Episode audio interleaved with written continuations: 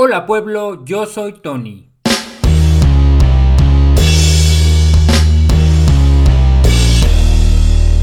Y bueno, bienvenidos a Pintando Historias.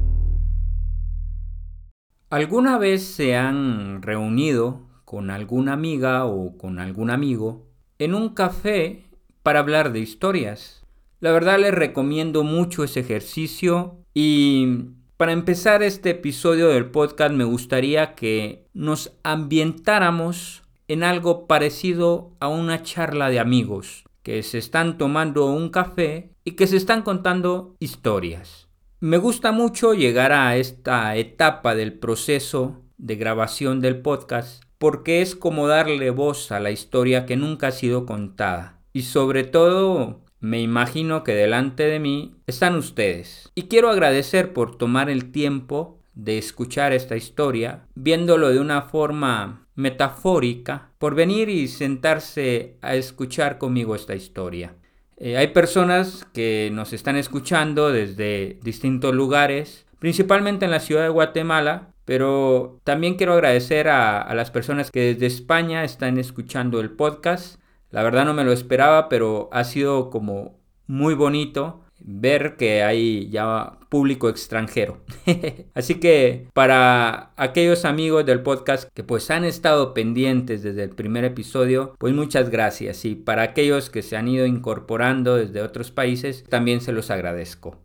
Siempre me gusta iniciar esta charla entre, entre amigos con algún tipo de recomendación. Ustedes ya saben, a veces ven algo, eh, escuchan algo que les ha, llamado la atención y lo comparten. Y la verdad es que, así como yo, que pues tratamos la manera de, de ir generando el contenido por medio de un podcast, hay otras personas que en otras plataformas están haciendo también trabajos muy interesantes. Este es el caso de un canal de YouTube llamado Un libro, una hora. Y lo cierto es que este canal está en, en un nivel, wow, muy impresionante. La idea básicamente es que a uno le van narrando un libro y lo hacen en una hora, pero no solamente es narrar por narrar. Eh, adicionalmente, la historia la van contando varias personas y te van dando información acerca del autor y acerca de el proceso de escritura del libro que te van narrando. Por ejemplo, hace unas semanas yo escuché en este canal un libro llamado La caverna de José Saramago y me gustó muchísimo porque fueron narrando datos de, de Saramago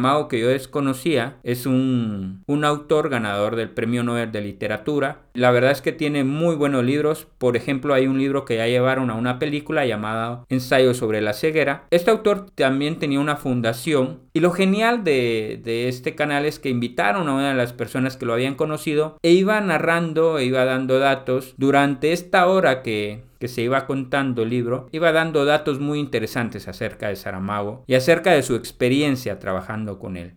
Así que, pues les quiero dejar esta recomendación. Posiblemente somos personas a las que nos gusta mucho leer, pero no encontramos todos los días o todas las semanas un espacio para poder hacerlo por diferentes circunstancias. Así que es una muy buena recomendación. Y bueno, pues vamos a entrar poco a poco en materia en, en este nuevo episodio. Me gustan mucho las tardes lluviosas y hoy es una de ellas, es un 26 de junio, son alrededor de las 5 de la tarde cuando estoy grabando esto. Y a mi derecha hay una ventana donde se ve un árbol que, me gusta mucho, me suele inspirar bastante esa imagen del árbol. Desde ahí fue como esta historia que estoy a punto de narrarles fue tomando forma, eh, acerca de un recuerdo en el bosque y en una cabaña. Así que espero que les guste la historia de este episodio llamada Nina. Vestía un vestido blanco escotado que dejaba ver las arrugas de su pecho. Su cabello era igual de blanco que el vestido y que la pintura sobre sus uñas. Con los dedos de su mano izquierda sostenía un cigarro. Uno de los extremos del cigarro estaba pintado de rojo, al igual que sus labios. La habitación donde ella estaba casi no tenía luz, salvo la que entraba por las ventanas. Las paredes estaban tapizadas de cuadros y fotografías que mostraban a diferentes personas en diferentes lugares. La mujer estaba sentada sobre una silla de madera y su brazo izquierdo descansaba sobre la mesa. Sus ojos divagaban en la oscuridad y por unos minutos se quedó inmóvil, como una estatua pensante. Luego de parpadear varias veces, movió su cabeza en dirección a los cuadros y las fotografías. Su expresión era seria, pero de alguna forma, mientras iba viendo las fotografías, su expresión se iba suavizando. De pronto su mirada se detuvo en la imagen de una familia. Un hombre sostenía un regalo con sus brazos y sonreía. A su lado había una chica con un suéter de gatos, un chico con pelo rizado y un niño más pequeño al que le faltaba un diente. Por último estaba ella, muchos años más joven, sonriendo también. El silencio se interrumpió por un suspiro. Luego de eso, la mujer se puso de pie dejó el cigarrillo en el cenicero, despertando así a una pequeña perra que dormía bajo la mesa. La perra era una French y lucía un poco sucia. La mujer se agachó y la cargó entre sus brazos. Luego se dirigió hacia la puerta, la abrió y una corriente de viento chocó contra su rostro. Se dirigió a un pequeño jardín a unos metros de la cabaña de la que había salido. Puso a la perra sobre la grama y luego regresó en dirección a la cabaña. La mujer tomó un recipiente rojo que estaba lleno de gasolina y con cuidado empezó a regarla por las tablas de la cabaña. Luego de unos minutos la mujer encendió un cerillo y la cabaña quedó envuelta por las llamas. La perra observaba nerviosamente a su ama mientras se acercaba. Su ama siempre le había agradado pero estaba molesta con ella por haber incendiado su antiguo hogar. La perra no comprendía el lenguaje de los humanos, así que la única forma que encontró para expresar sus sentimientos fue orinar todo lo que pudo sobre el césped. Su ama la observó con un rostro de desagrado y la perra supo que había entendido el mensaje. Su ama pasó a su lado en dirección al bosque y ella observó por última vez su hogar caerse en pedazos.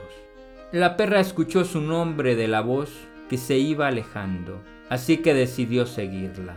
La noche era silenciosa, salvo por las gotas de lluvia que empezaban a caer y por la voz de una mujer que gritaba, Vamos, Nina.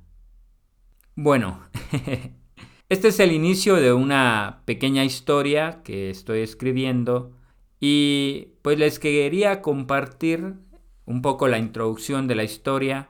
Eh, posiblemente en siguientes episodios siga desarrollando esta historia de Nina, una perra que viaja con su ama y que por alguna razón decidió incendiar su antiguo hogar. Y bueno, si quieren conocer un poco acerca de, de, esta historia y saber qué sucede después, estén atentos a los siguientes capítulos del podcast en donde iremos desarrollando un poco más esta historia que, que pues viene siendo un tanto más extensa que las historias que, que he ido narrando en otros episodios. Espero que les haya gustado y que se hayan interesado acerca de, de la nueva historia de Nina. Y bueno, desde ya les deseo la mejor de las semanas. Espero que todo les salga muy bien. Mucho ánimo en lo que estén haciendo y recuerden que las historias siempre nos pueden cambiar y enseñar algo. Así que les mando un fuerte abrazo y pues que el cariño de Nina los acompañe.